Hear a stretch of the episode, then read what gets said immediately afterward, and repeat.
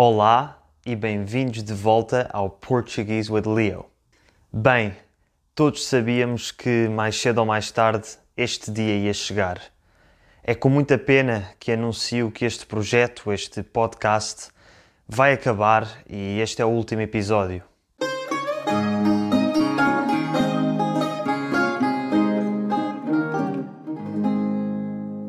Como devem ter adivinhado pelo título deste episódio, aquilo que eu acabei de dizer foi tudo mentira. Não tenho planos de deixar de fazer episódios, muito pelo contrário, quero continuar com este podcast durante uns bons anos. Amanhã é dia 1 de abril, o que significa que é dia das mentiras, e por isso achei apropriado que o episódio desta semana fosse sobre esse tema. O Dia das Mentiras não é um feriado em Portugal, nem é um dia particularmente importante para os portugueses. No entanto, não deixa de ser uma tradição observada tanto em Portugal como em muitos outros países por todo o mundo. Por isso, hoje vou falar um pouco sobre a origem do Dia das Mentiras e a forma como este é vivido em Portugal hoje em dia.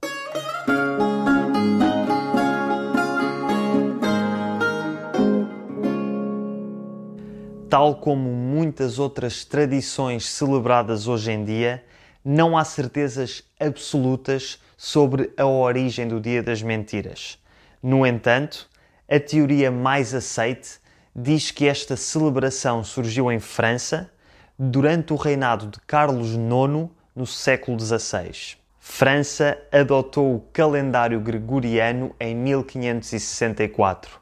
Antes dessa data, os franceses celebravam a passagem de ano desde 25 de março até dia 1 de abril, que era o último dia do ano.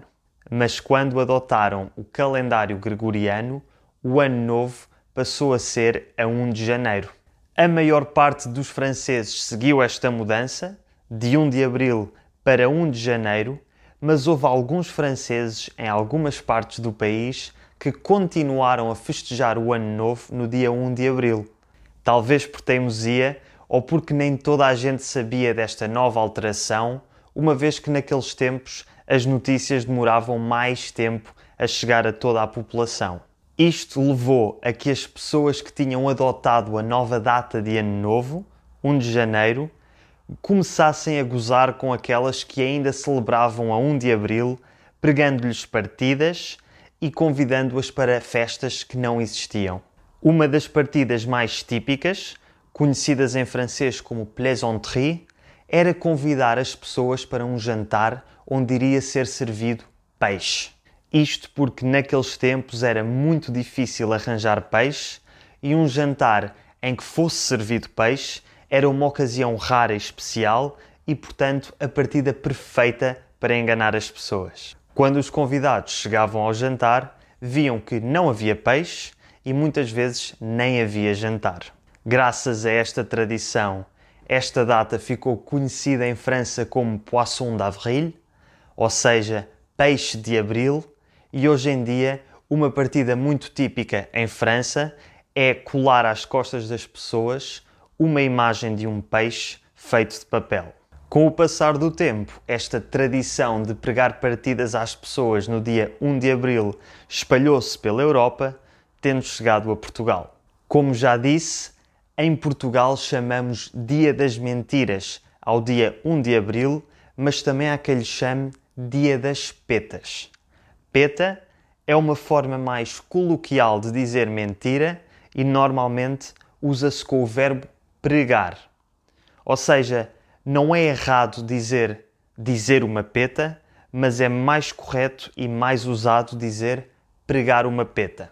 E o que é que acontece em Portugal no dia das mentiras ou dia das petas? A verdade é que não acontece nada de muito diferente dos outros países. Normalmente as pessoas dizem pequenas mentiras ou pregam pequenas petas que normalmente é fácil perceber que não são verdade. Como por exemplo aquilo que eu disse no início deste episódio sobre ser o último episódio. Era bastante óbvio que era mentira.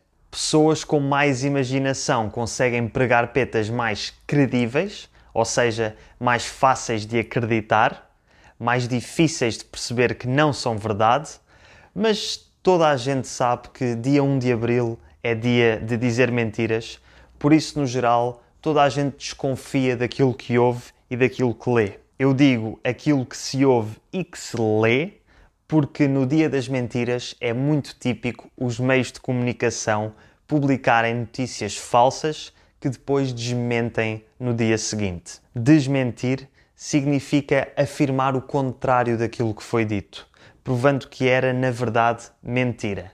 Em inglês diz-se disprove. Como todos sabemos, esta tradição das notícias falsas no dia 1 de abril não é exclusiva de Portugal, acontece em mais países do mundo e na era atual das fake news nem sequer é exclusiva do dia 1 de abril, acontece em muitos outros dias do ano. Mesmo assim, algumas destas mentiras do dia 1 de abril ficaram famosas, tanto a nível nacional como a nível internacional e por isso, agora, para acabar o episódio, vamos ver algumas das mais célebres. A nível internacional, uma empresa que todos conhecemos e todos usamos, a Google, tem a tradição de inventar sempre alguma coisa no dia 1 de abril, sendo que a sua mentira mais famosa é provavelmente a primeira de todas, em 2005, quando disseram que iam lançar uma bebida nova, uma smart drink, que conseguia ler o ADN das pessoas, a Google Gulp, cuja página ainda se pode encontrar na internet. Outras petas da Google do Dia das Mentiras incluem inventar uma máquina de teletransporte em 2011 e uma ferramenta para se poder enviar cheiros em 2013.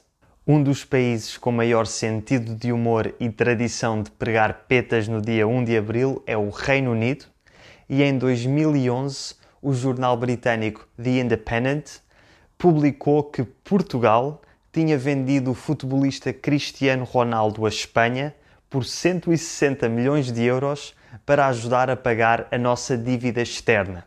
Obviamente mentira, porque nesses anos a Espanha estava a ganhar tudo e, portanto, não precisava do Ronaldo e porque nós nunca na vida o iríamos vender. Outras notícias que ficaram famosas em Portugal foram a notícia de que íamos começar a ter autocarros de três andares, a notícia de que o Centro Cultural de Belém, em Lisboa, tinha sido inundado e a notícia de que o Bin Laden tinha sido avistado no Algarve.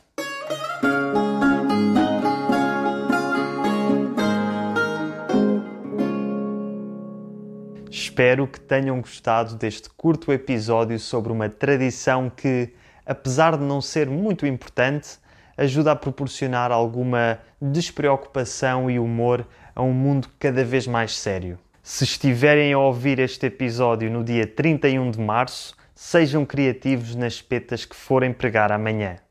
Bom dia das mentiras e até para a semana.